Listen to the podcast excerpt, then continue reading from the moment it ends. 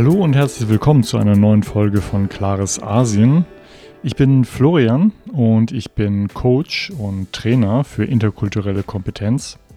Und was das eigentlich wirklich bedeutet, das ist das Thema der heutigen Folge. Viel Spaß dabei.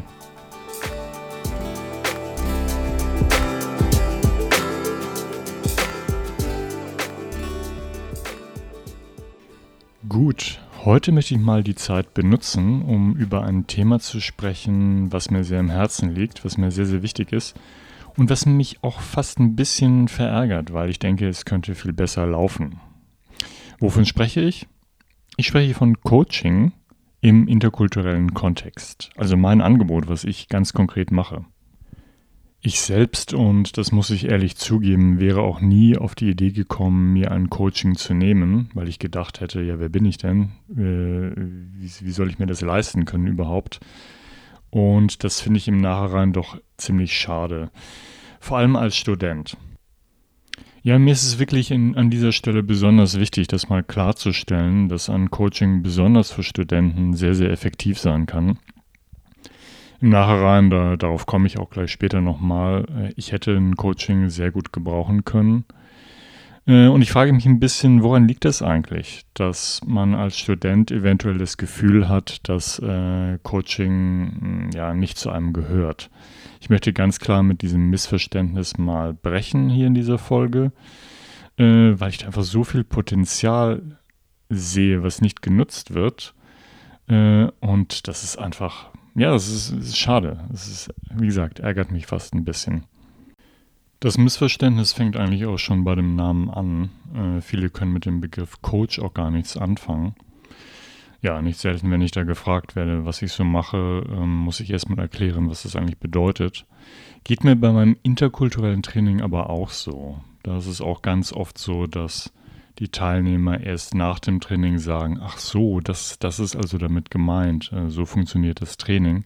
Bei einer Coaching-Sitzung ist das, äh, glaube ich, sehr ähnlich. Da muss man einfach mal die Erfahrung machen, wie sowas läuft.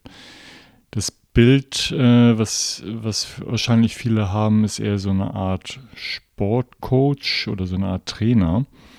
Und der Vergleich ist auch gar nicht mal so schlecht, aber einfach unzureichend. Für mich wäre das das negativste Bild von meiner Arbeit tatsächlich, wenn man denkt, dass ein Coach eine Art Experte wäre, der einfach sagt, was man machen muss, wie man es machen muss. Äh, das macht vielleicht ein Lehrer oder, oder ein Mentor. Ein, ein guter Coach hat eine etwas andere Aufgabe. Ne? Also nehmen wir mal an, zum Beispiel, du bist eine Studentin oder ein Student in Japan, fühlst dich vielleicht einsam oder orientierungslos ein gut ausgebildeter Coach stellt sich dann auf dich ganz persönlich ein. Ja, und er sucht nach deinen eigenen, in dir ganz individuell schlummernden Fähigkeiten und hilft dir dabei, diese Potenziale ja, zu entdecken, aber auch weiterzuentwickeln. Es ist ja relativ oft so, dass man selbst gar nicht so richtig sehen kann, was es noch so für Perspektiven in einem selbst gibt. Da ist der Blick von außen unglaublich wertvoll sind wir auch schon bei der Fragestellung. Nicht? Also warum nimmt sich jemand einen Coach? Zuerst einmal denke ich, dass es eine überaus intelligente Entscheidung ist, generell sich Unterstützung zu holen. Dafür muss man auch nicht unbedingt in der totalen Krise sein. Vielleicht lernst du gerade Koreanisch ne, und du bist aus irgendeinem Grund unzufrieden mit deiner Entwicklung da kann ein ganz gezieltes Lerncoaching dir sehr helfen, zum Beispiel für eine Struktur oder um einfach neue Perspektiven zu entwickeln. Oder wenn du in Japan direkt bist und dort studierst, kann der Wunsch entstehen, dass du deine Beziehung vielleicht mit der Gastfamilie oder irgendwelchen anderen Bezugspersonen verbessern möchtest. Ne, irgendwas läuft da nicht so glatt und du siehst nicht, wie es besser gehen könnte. Vielleicht bist du aber auch in Japan angekommen und nach einer Zeit denkst du, was soll das alles? War das überhaupt eine gute Entscheidung, die ich da gemacht habe, hierher zu kommen? Das ist dann die typische Sinnfrage.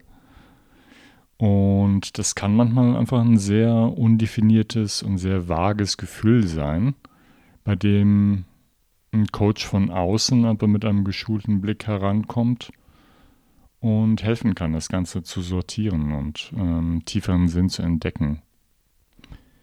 Im Nachhinein hätte ich mir auf jeden Fall für mich auch gewünscht, wie gesagt, ähm, als ich Student war, da hätte ich sehr gut einen Coach gebrauchen können.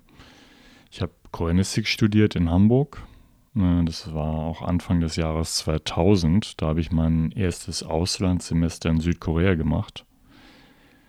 Später war ich dann noch einmal für sechs Monate in Seoul und habe danach für circa drei Jahre in Japan gelebt.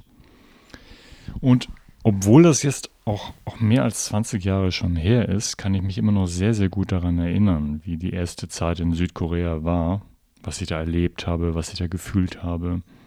Es war einfach ein sehr, ja, ein sehr beeindruckendes Erfahren.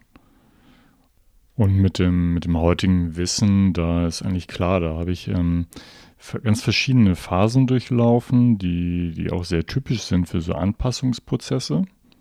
Ich war am Anfang total begeistert. Äh, die neue, aufregende Kultur Koreas hat mich total fasziniert. Ich sah eigentlich nur die Entwicklungsmöglichkeiten, bis irgendwann es in den Keller ging. Da kam dann sehr, sehr viel Frust dazu und auch das Gefühl, dass ich nicht so richtig weiterkommen konnte. Und um ganz ehrlich zu sein, also ich bin auch mit vielen Dingen dann auch nicht klargekommen in der Kultur. Ich kann mich zum Beispiel erinnern, dass ich Phasen in Seoul hatte, da war ich so derartig überfordert. Ähm, Koreanisch war zu schwer für mich. So richtig Anschluss an die koreanische Kultur fand ich auch nicht. Ja, es gab da sogar etliche Verhaltensweisen der Koreaner, die mich sehr gestört haben. Also ganz konkret mh, hm, hatte ich zum Beispiel Probleme mit der sehr hierarchischen Struktur der Koreaner, dieses Denken, was sehr stark drin war, dass man als Älterer dem Jüngeren alles sagen kann und der muss es auch machen. Da hatte ich manchmal das Gefühl, dass da jüngere Studenten bei der, bei der Uni, wo ich da war, die wurden von Eltern regelrecht ausgenutzt und bloßgestellt. Das hat mich, ja, das hat mich auch, auch wütend gemacht. Und ich weiß einfach aus heutiger Sicht, dass mir so ein Partner gefehlt hat, mit dem man reflektieren kann. Ja, also, solltest du Interesse haben an einem Coaching, stehe ich dir sehr, sehr gerne zur Verfügung. Ich kann dir mit meinen eigenen Erfahrungen natürlich helfen, aber vor allem mit meiner Ausbildung als Coach. Melde dich einfach direkt bei meiner Seite, immer cococoaching.de heißt es. Da findest du auch ein Kontaktformular, einfach melden oder auch sehr gerne bei einem Podcast in Kommentaren schreiben, was, was hast du für Erlebnisse, wie, wie du Kulturentwicklung auch bei dir selbst ja, machen können, interessiert mich auf jeden Fall. Würde mich freuen, von dir zu hören. Alles Gute und natürlich besonders viel Klarheit in deiner Beziehung zu Ostasien. Mach's gut.